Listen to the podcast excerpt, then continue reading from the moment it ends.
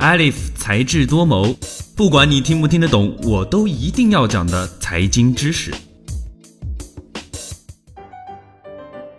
欢迎收听本期的才智多谋。今天我们将和大家一起了解一下投资条款清单。很多创业者都对于理解投资公司发来的条款清单感到极为困惑，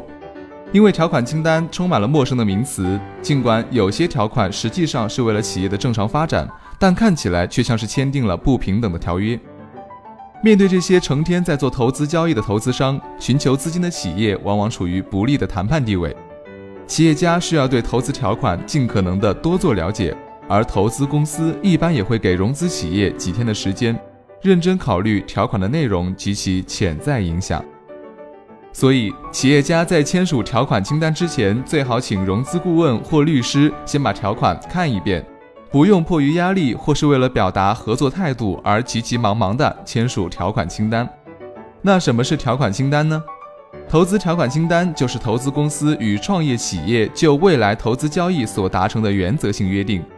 投资条款清单中，除约定投资者对被投资企业的估值和计划投资金额外，还包括被投资企业应负有的主要义务和投资者要求得到的主要权利，以及投资交易达成的前提条件等内容。才智多谋，网易云音乐和 iOS 播客同步更新，智果学院出品。一般来说，最常见的有以下三方面的内容：一、投资额、作价和投资工具；二、公司治理结构；三、清算和退出方法。通常，条款清单对双方都是非约束性的，目的是先约定好投资条款，免得最后不能达成一致，浪费大家的时间。一般来说，投资公司在递交条款清单之前，就已经和创业企业有过了解。对企业的作价和投资方式有了基本的共识，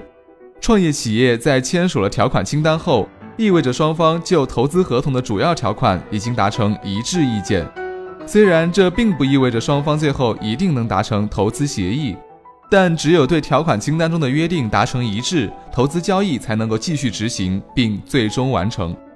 如果投资公司对尽职调查的结果满意，同时，被投资企业自签署条款清单之日起到投资交易正式执行的期间，保证条款中的规定未发生重大变化，投资公司才会与创业企业签订正式的投资协议，投入资金。但从理论上讲，条款清单并没有法律约束力，一般双方从信誉的角度上考虑，都要遵守诺言。到了正式的投资协议中，双方会对条款清单的某些项目做进一步的细化。最新鲜的财经知识，你 get 到了吗？本期的节目到这里就结束了，感谢您的收听，我们下期再见。